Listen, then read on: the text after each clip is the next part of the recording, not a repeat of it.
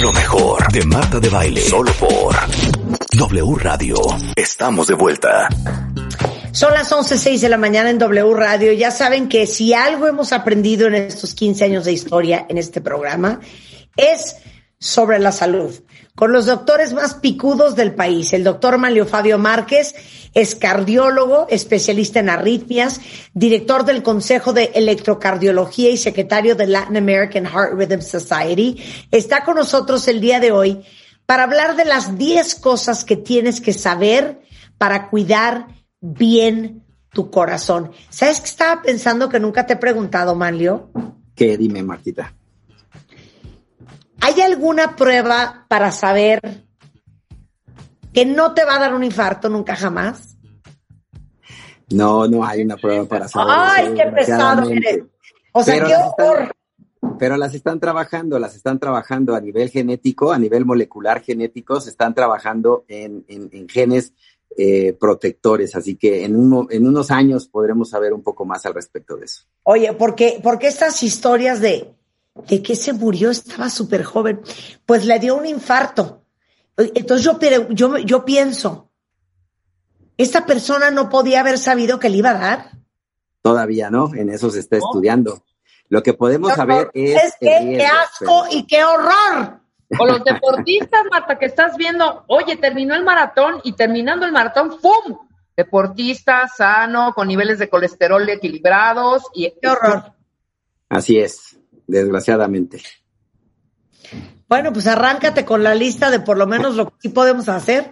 Exactamente. A ver si, algo, sirve. No, sí, sí, sí, sí. Todo ayuda, como dicen por ahí. Y lo primero que ayuda es el colesterol, medir los niveles de colesterol. Eso es lo más importante. Pero creo que debemos de quitarle todo lo que hay alrededor del mito del colesterol. Tampoco es que no debamos de consumir colesterol. ¿Por qué? Porque el colesterol es necesario, forma parte de nuestras células. Bueno, lo que hemos visto es que las, los niveles de colesterol, específicamente de una sustancia que se, se llama HDL, o sea, lipoproteínas de alta densidad, es protector. Entonces, a ese, para hacerlo fácil, para que la gente lo entienda, a ese le llamamos colesterol bueno. No es que haya como tal un colesterol bueno o malo, el colesterol no tiene esa moralidad, pero esas sustancias, esas lipoproteínas de alta densidad son protectoras, por eso es bueno tenerlo elevado. En cambio, las que son de baja densidad, las lipoproteínas que se llaman LDL, esas eh, son dañinas, entonces esas, ese es el llamado colesterol malo en realidad se llama así porque te puede provocar aterosclerosis. Ese es el punto importante. El balance entre el bueno y el malo es lo que realmente debemos de estar viendo, no solamente el colesterol total. Al principio se pensó que solamente el colesterol total y la gente pues se asustaba cuando tenía colesterol arriba de 200, pero ahora hemos visto que mucha gente tiene el colesterol arriba de 200, pero porque tiene el colesterol HDL o bueno elevado y eso es protector. Eso es lo que está asociado con vivir 90 años. Wow, claro. Entonces, ¿qué tenemos que hacer? tenemos que medir los niveles de colesterol, pero en un perfil de lípidos que se llama, donde tenemos el colesterol total, el colesterol bueno, el colesterol malo, pero hay una sustancia sumamente importante de la que ya hemos platicado aquí que se llama proteína C reactiva. Esa proteína C reactiva ultra sensible en cantidades bajitas, bajitas, bajitas, nos indica si realmente ese colesterol está traduciéndose en un daño a nuestro organismo. Tú puedes tener el colesterol malo elevado y vivir así toda tu vida y nunca tener un infarto. Entonces, ¿de qué depende? Depende. Si, este, si esta proteína C reactiva ultrasensible está elevada, entonces sí tienes que bajar tu colesterol malo. Entonces tenemos que ver el colesterol bueno, el colesterol malo, su relación y la proteína C reactiva. Entonces sí tenemos cosas, Martita, no te asustes, sí tenemos cosas para nuestros cuentavientes que pueden hacer para, para tratar de prevenir enfermedades del corazón. Danos los rangos del colesterol, mi querido Manlio, para que sepamos y cuando nos den nuestros análisis, si digamos hasta aquí y hasta aquí. Y claro, lo, ideal de colesterol total es menos de 200 miligramos por decilitro. Lo ideal de colesterol bueno es arriba de 40 a 45 miligramos por decilitro. Ese, es el que tiene que estar elevado y estos valores dependen de cada laboratorio. Y lo ideal del colesterol LDL, eh, que es el malo, es menos de 100 menos de 100 miligramos por decilitro. Entonces, fuera de esos valores es cuando tenemos que checar la proteína C reactiva y ya con base en todo eso es que se toma la decisión de o reducir la dieta a, alta en grasas de colesterol o dar definitivamente medicamentos.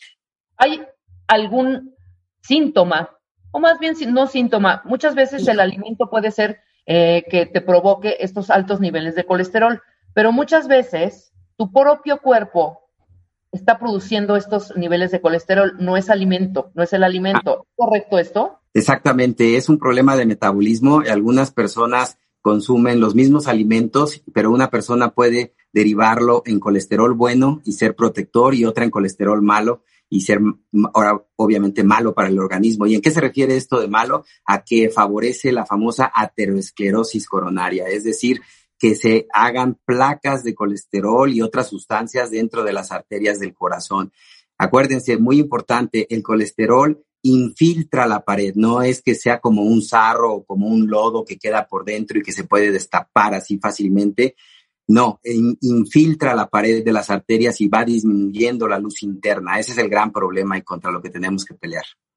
Ok, pero ¿hay algún medicamento o algún tratamiento para que te mantenga, para, sobre todo para las personas que están produciendo ellas mismas el colesterol? ¿Hay algún tratamiento, no? Sí, las dos. Tenemos tanto las dietas bajas en grasas como medicamentos específicos para bajar colesterol y medicamentos específicos para bajar triglicéridos, que esa es otra cosa muy importante para nuestros cuentavientes. No por bajar el colesterol también bajas triglicéridos con el mismo medicamento. Son medicamentos diferentes y se tienen que dar dependiendo de los niveles y los valores en sangre de estas sustancias. ¿Cómo sé, doctor? ¿Cómo sé que no es mi alimentación y sí soy yo? ¿Hay algún estudio preciso que me... marcador?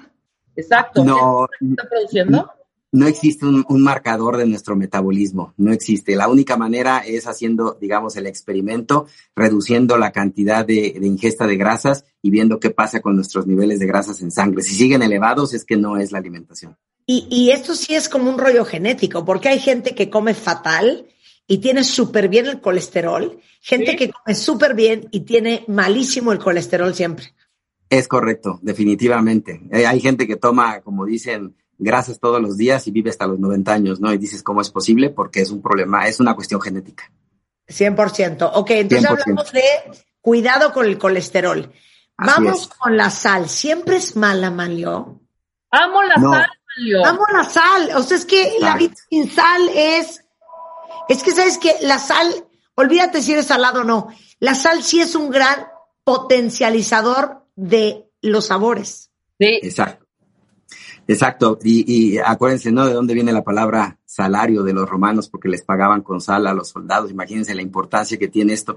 Entonces, el, el punto es que la sal solamente es mala cuando la persona tiene hipertensión, o tiene la predisposición a la hipertensión. ¿Cómo sabes que tienes la predisposición? Nuevamente la genética, familiares que tengan hipertensión y que tú tengas cifras limítrofes de presión arterial. Lo normal de presión arterial es en la presión sistólica hasta 130 milímetros de mercurio. Entre 130 y 140 se considera limítrofe o límite y arriba de 140 definitivamente es hipertensión. Entonces la gente que esté entre 130 y 140 en limítrofe y la gente que ya es hipertensa no pueden tomar tanta sal. No se debe de eliminar por completo la sal porque entonces se generan mecanismos compensadores que son contraproducentes. Entonces, por eso, si ustedes ven cuando van con su médico, no les dice dieta sin sal, ahora les dicen dieta baja en sal. Ahora, si tú no tienes esas dos condiciones, tú puedes tomar sal en forma normal. Y de hecho, de hecho, en la gente que tiene disautonomía o síncope vasovagal que tienen desmayos recurrentes, generalmente su cuerpo les está pidiendo sal y tienden a consumir mucha sal y no pasa absolutamente nada, porque ese es un punto importante. Mucha gente dice, oye, es que a lo mejor si consumes mucha sal, pues te vas a hacer hipertenso. No, no es como el azúcar. El azúcar sí es un problema. Si tú consumes mucha azúcar, te acabas tu insulina y acabas siendo diabético. Pero en el caso de la sal, no. Solamente si tienes la predisposición, entonces no debes de consumir la sal, pero fuera de ahí no hay ningún problema, no hay que restringirla. Pero imagínense lo sensible que es el cuerpo a la sal, que yo padezco de presión baja. Y a cada rato he tenido que hablarle al doctor Malio Fabio de, Malio, tengo la presión en el suelo, me siento fatal. Y yo pensé que me iba a mandar unas gotitas de no sé qué, una pastilla de no sé cuánto. Y lo único que me dijo es, quiero que te metas ahorita este, dos vasos de agua mineral. Tan tan, se acabó, santo remedio. ¿Por? Y es exactamente porque el agua mineral, como tiene sal, obviamente, retiene un poquito este, líquidos y sube un poquito la presión arterial. Y es impresionante, pero este efecto que tiene el agua mineral sobre los pacientes que se sienten la presión baja, que tienen disautonomía, síncope vasovagal, ha sido demostrado científicamente. O sea, no nada más es que yo dé la recomendación porque se me ocurrió y lo he visto en mi experiencia, que eso también ha pasado, pero está demostrado científicamente que en estos pacientes que se desmayan en una prueba que se llama prueba de inclinación, cuando repites la prueba después de haberles dado uno o dos vasos de agua mineral, ya salen negativos. Entonces, sí sirve y está demostrado científicamente. Qué grueso, ¿no? Qué fuerte. Increíble. Al cuerpo. Ok. el ejercicio y el corazón. La relación súper interesante. Miren, la mayoría de la, de, la, de la gente piensa, y creo que es, es, es lógico pensarlo, que el ejercicio te protege de las enfermedades cardíacas, pero no lo puede hacer al 100%. No quiere decir que tú, por ser un, atleta, no te puedas enfermar del corazón. Entonces, por eso es que siempre recomendamos los estudios, que los vamos a comentar más adelante, para todos los que quieran hacer ejercicio en forma eh, y, y que no tengamos ninguna sorpresa durante el ejercicio. ¿Qué es lo que nosotros recomendamos como ejercicio cardiovascular? Pues fíjense, recomendamos algo muy sencillo, caminar 45 a 60 minutos al día. Eso podría ser suficiente, está demostrado también para prevenir enfermedades del corazón. Mucha gente no tiene el tiempo o dice no tener el tiempo y entonces, bueno, pueden trotar, pueden hacer un poquito de ejercicio más intenso en menos tiempo, no hay ningún problema, pero no hay como tal, y ese es otro, otro, otro mito que debemos de quitar, un tipo específico de ejercicio o una frecuencia cardíaca específica que tenemos que alcanzar. Generalmente lo hacemos porque son lineamientos, pero lo importante es que sea ejercicio cardiovascular, aeróbico, puede ser bicicleta, puede ser bicicleta fija, puede ser natación, ahorita está muy difícil por la pandemia, pero eh, cualquier ejercicio aeróbico ayuda. Pero les repito, para el corazón, caminar de 45 a 60 minutos es lo mejor que puedes hacer por tu cuerpo. Sensacional. Muy bien. Ahora, venga otro. ¿Cuáles son los tres estudios básicos que te indican cómo está funcionando tu corazón? Exactamente lo que comenté es, esos tres estudios son el electrocardiograma, la prueba de esfuerzo y el ecocardiograma. ¿Qué son cada uno de manera muy sencilla? El electrocardiograma registra la actividad eléctrica del corazón y por lo tanto nos puede decir si tienes alguna arritmia, si tienes algún trastorno de baja frecuencia cardíaca o en algunas ocasiones cuando la enfermedad cardíaca es muy importante se puede ver en el electrocardiograma. Pero si no se ve en el electrocardiograma, entonces tenemos el ultrasonido del corazón que se llama ecocardiograma. Llevan las mismas terminaciones, pero son muy diferentes. El ecocardiograma es un ultrasonido, lo realiza un experto en ecocardiografía. Ya actualmente la cardiología ha evolucionado mucho y tenemos expertos, así como yo, en arritmias, ¿no? Hay expertos en ecocardiografía, en rehabilitación cardíaca, en imagen cardiovascular, etcétera, muchísimas especialidades. Entonces, el experto en ecocardiografía hace un análisis de toda, de todo tu corazón, de su estructura, de su función, verifica las paredes del corazón, verifica si si los soplos, que muchas personas tienen soplos, son debidos a una enfermedad del corazón o es algo nada más funcional, es decir, que no tiene ninguna repercusión. Todo eso se puede ver con un ecocardiograma. Y finalmente la prueba de esfuerzo, a lo que hacemos es someter a tu corazón no tanto a un ejercicio intenso, porque luego mucha gente confunde eso, cree que es como que tiene que pasar un examen. No se trata de eso, se trata de alcanzar una cierta frecuencia cardíaca porque normalmente si uno sube más del 85% de la frecuencia cardíaca que se espera para su edad, con eso es suficiente para valorar eh, eh, la función de tu corazón. Entonces, en eso consiste la prueba de esfuerzo, no, no es que los, los querramos poner a, hacer un maratón ahí dentro de la prueba de esfuerzo, no, es subir la frecuencia cardíaca y eso, dependiendo de la condición física de cada quien, se puede alcanzar en seis minutos, en nueve minutos o si eres un atleta, a lo mejor hasta en 15 minutos pero el punto es alcanzar esa frecuencia cardíaca máxima esperada para tu edad. Ok, ¿cada cuánto hay que hacérselo y a qué edad?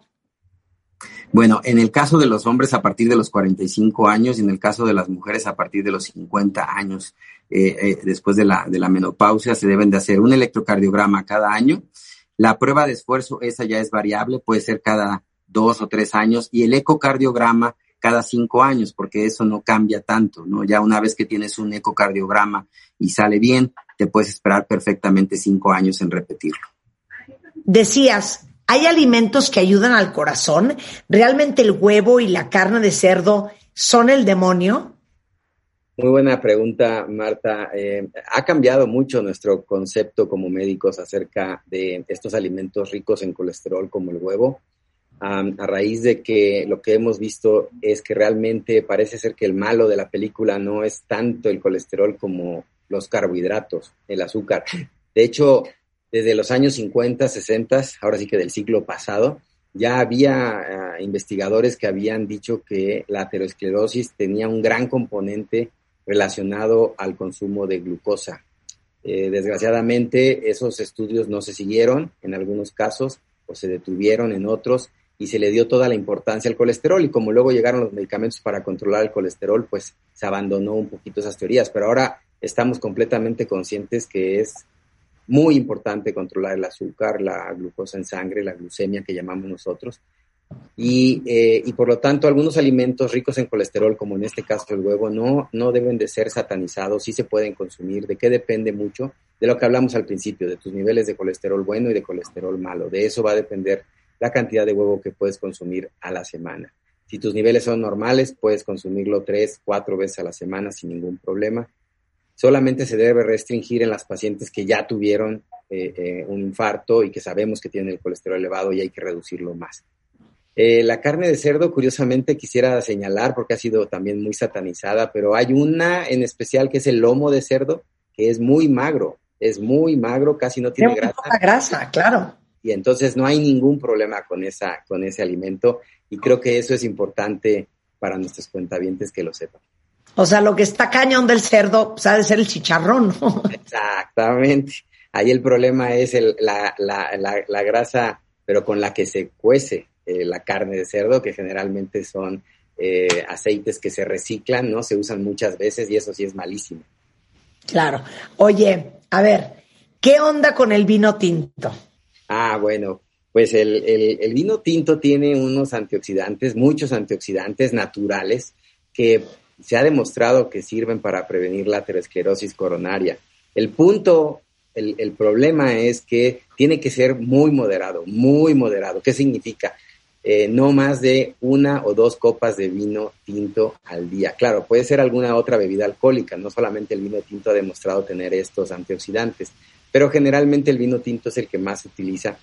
Pero el problema, obviamente ustedes lo saben, es que uno puede abusar rápidamente del consumo de alcohol. Entonces tenemos que ser muy mesurados. Si uno eh, eh, piensa que no va a poder con un control del alcohol, entonces mejor no tiene caso tomarlo. Pero si uno está acostumbrado a tomar solamente una o dos copas de vino al día, no hay ningún problema. Es algo benéfico y, este, y te, te puede ayudar también a que te sientas bien, pero sobre todo a prevenir problemas del corazón.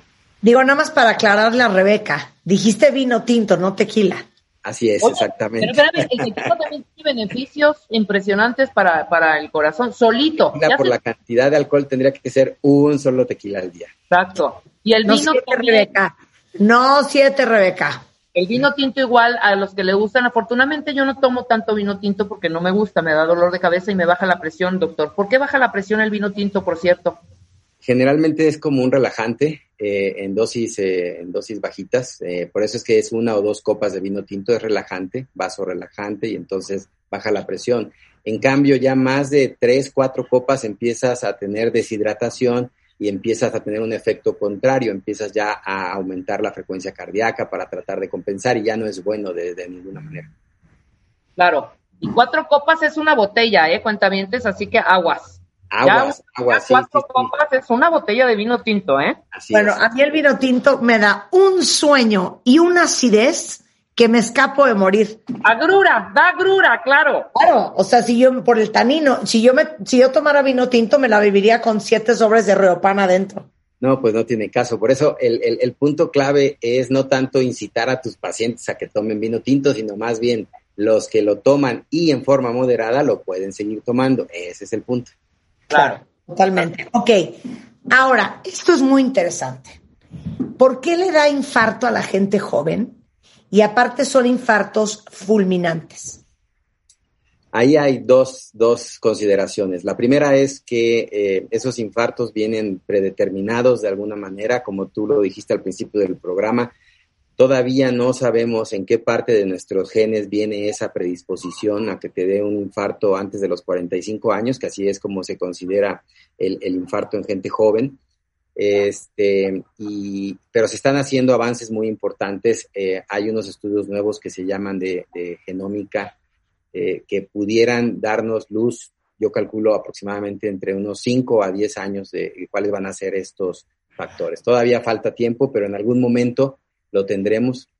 Eh, y por otro lado es porque al paciente joven de menos de 45 años, cuando le da el infarto, generalmente es fulminante, es porque no han desarrollado una circulación protectora. Esta circulación protectora se llama circulación colateral. Pues resulta que la gente que empieza a taparse sus arterias, a obstruirse sus arterias poco a poco, paulatinamente, van desarrollando una circulación colateral que va alimentando la zona de tejido que debería de estar alimentada por la arteria que se está obstruyendo. Pero esa, esa generación de circulación colateral toma muchísimo tiempo, toma más de 20, 30 años. Entonces, la gente que se va obstruyendo paulatinamente y que tiene un infarto a los 70 u 80 años, ya tiene esa circulación colateral de soporte que evita que los infartos sean tan grandes. Eso es lo que evita.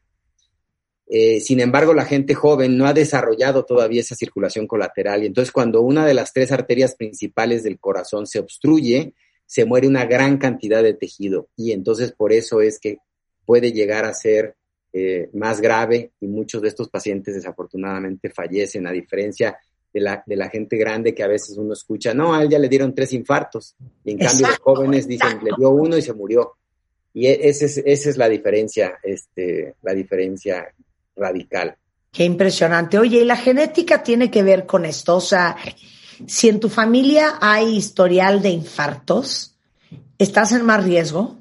Es correcto, es correcto, sí, por eso si un hermano u, hermana tuya tiene un, infarto, tú te tienes que estudiar. Si tu papá tuvo un infarto, sobre todo menos de 45 años, te tienes que estudiar. No quiere decir que obligatoriamente te vaya a dar o estés en, en, un alto riesgo. Justo para eso tienes que hacerte los análisis, tienes que hacerte todo lo del colesterol, la prueba de esfuerzo. Pero es importante que te estudies y no lo dejes pasar o, o no lo dejes, digamos, al azar a ver si, si, si va a pasar o no va a pasar. Claro. Ahora, eh, después del corte, el estrés y el corazón, al volver con el doctor Manlio Fabio Márquez. No se vaya. Lo mejor, lo mejor de Marta de Baile, solo por W Radio. W. W Radio. Hacemos una pausa. Estamos de regreso, cuentavientes. Qué bueno que están con nosotros porque estamos tratando de aprender cómo cuidarnos el corazón. Y antes del corte, hablando con el doctor Manlio Fabio Márquez, que como ustedes saben, él es cardiólogo, especialista en arritmias del Hospital ABC de la Ciudad de México, director del Consejo de Electrocardiología y secretario de la Latin American Heart Rhythm Association, sobre qué podemos hacer para cuidarnos el corazón. Eh, ¿Qué onda con el estrés? Ahora que estamos más estresados que nunca, es más, ¿Has visto más infartos en esta pandemia?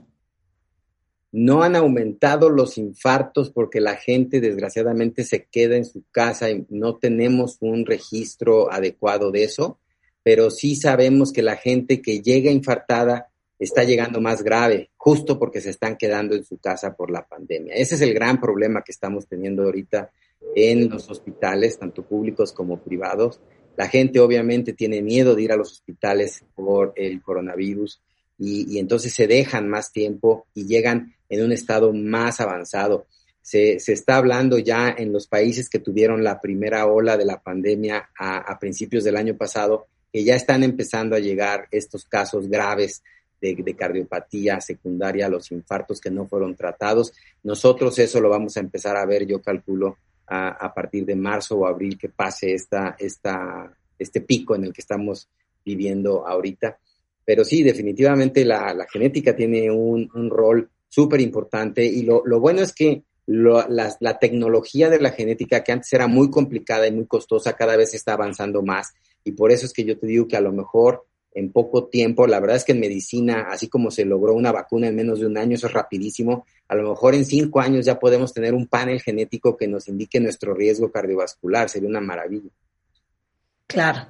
Oye, eh, eh, eso, eso, por eso empecé por ahí, porque me parece insólito que tú y todos tus compañeros no hayan inventado eso hasta la fecha. ya está en investigación, ya está en investigación. De veras que sí. Oye, eh, varias preguntas de los cuentavientes. Vamos a hablar de los anticoagulantes. Okay. Mi mamá está anticoagulada y tiene prohibido comer alimentos verdes por la vitamina K. Así que hay que cuidar súper bien el alimento según el caso que tengas. Es correcto, hay dos tipos de anticoagulantes. Hay dos tipos de anticoagulantes orales. Hay anticoagulantes que son inyectados, esos no los mencionamos ahorita, y hay anticoagulantes que son tomados por vía oral, se llaman anticoagulantes orales. Y hay dos tipos, básicamente los que antagonizan con la vitamina K y los que no antagonizan con la vitamina K. Entonces, la, llamada warfarina eh, o acenopumarina o acenopumarol, esos antagonizan con la vitamina K. Por lo tanto, si tú consumes alimentos verdes que tienen mucha vitamina K, el anticoagulante no hace efecto y por eso es que se les pide a estos pacientes en específico, solo a estos pacientes que usan antagonistas de vitamina K, que restrinjan en forma importante la dieta de alimentos verdes porque tienen mucha vitamina K. Qué interesante. Oye, Sara dice, fíjate que mi hermana de 70 años solo tiene un riñón y le salieron los triglicéridos en 295. ¿Le puedes preguntar a Malio si tiene riesgo de infarto? Los triglicéridos no son tanto factor de riesgo para infarto como el colesterol. Entonces, eh, eh, se podría quedar un poquito más eh, tranquila. La recomendación sería que se midiera la proteína C reactiva ultrasensible que mencionamos hace rato, porque si sale elevada, entonces sí hay que dar tratamiento con fármacos para bajar esos triglicéridos. Bien, esta es una muy buena pregunta que creo que todo el mundo tiene duda. ¿Qué onda con las bebidas energéticas? Dice Victoria. Bueno, pues las bebidas energéticas ah, lo que tienen es muchísima cafeína, es como un shot de café. Este, entonces lo que hacen es obviamente acelerar tu corazón, tú te sientes que tienes más energía porque tu corazón va más rápido. En términos generales, eh, eh, a la gente no le pasa nada y hace su ejercicio y por eso es que se venden tanto. ¿En quién hay que tener mucho cuidado? En dos grupos. Primero, los que ya tuvieron un infarto, como habíamos mencionado. Segundo, la gente que es hipertensa porque le puede subir la presión arterial. Y un grupo que debo de mencionar también importante en el que restringimos esas bebidas es en los que tienen disautonomía, los que tienen síncope vasovagal o disautonomía, taquicardia sinusal inapropiada, porque estos pacientes, estos pacientes toman esos shots de energía y sienten que se les sale el corazón, se les baja la presión arterial, entonces en ellos también están prohibidos.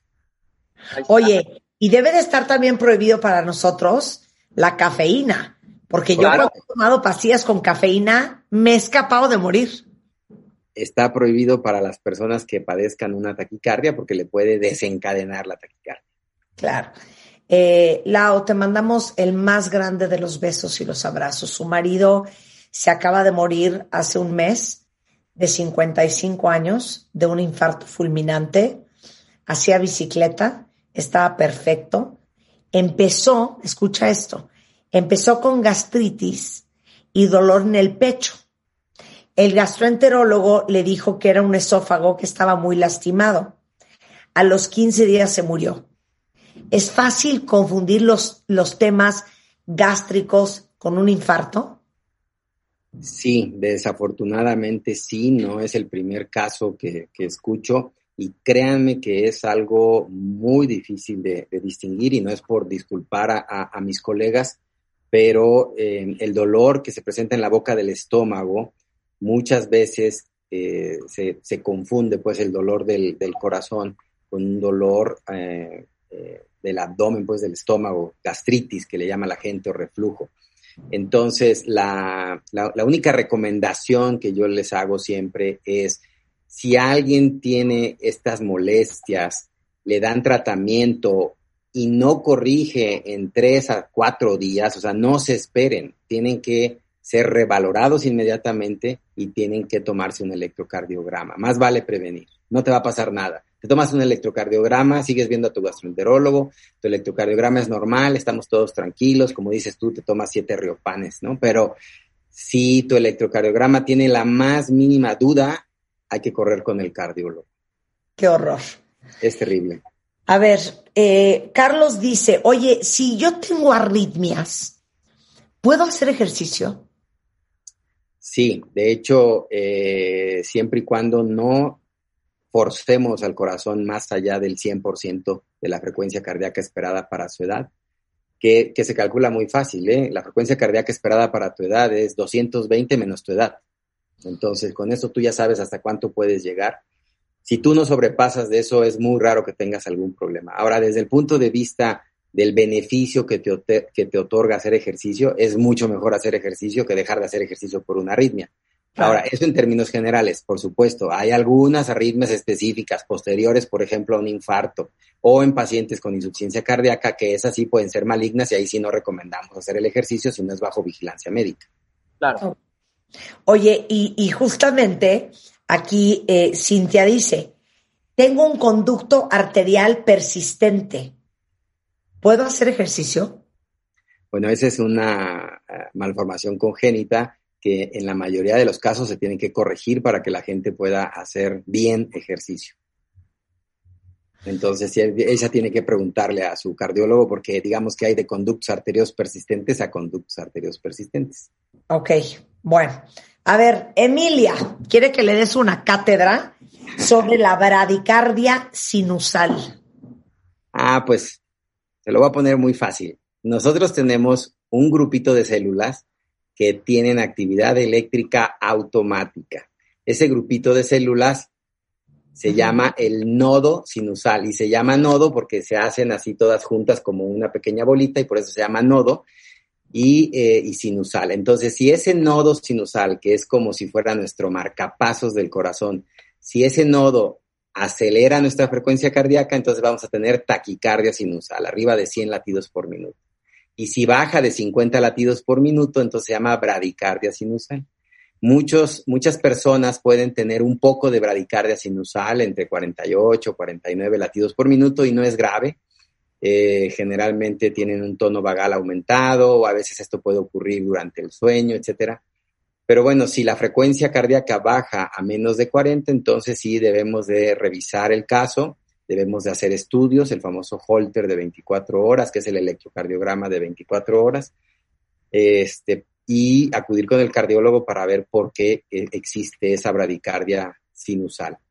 Y lo más importante es ver si existe una correlación entre las molestias del paciente y la bradicardia sinusal. Yo he tenido pacientes que tienen bradicardia sinusal de 45 latidos por minuto toda su vida y nunca han tenido ni un desmayo, ni sienten absolutamente un mareo, nada. Entonces, bueno, para esa persona no hay ningún problema. Pero en términos generales, abajo de 50 debemos de revisar. Sensacional. ¿Dónde te encuentran, Malio? Bueno, yo estoy en el consultorio 209 del Centro Médico ABC del Campus Observatorio de la Torre Mackenzie. Les puedo dar un nuevo número que tengo de celular para, para hacer citas directamente. 55 71 21 6810. A ver otra vez. 5571 21 6810. Y, y obviamente estamos en la página web del directorio médico del Centro Médico ABC y también en la página web de Top Doctors. Sensacional. Es el doctor Manlio Fabio Márquez. Ahorita les pongo toda la información.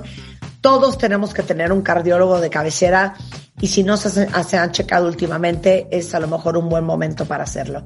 Malio, como siempre, muchísimas gracias. Un placer tenerte acá. Gracias a ustedes, Martita, Rebeca. Gusto en verlas. Gracias, mi querido Malio.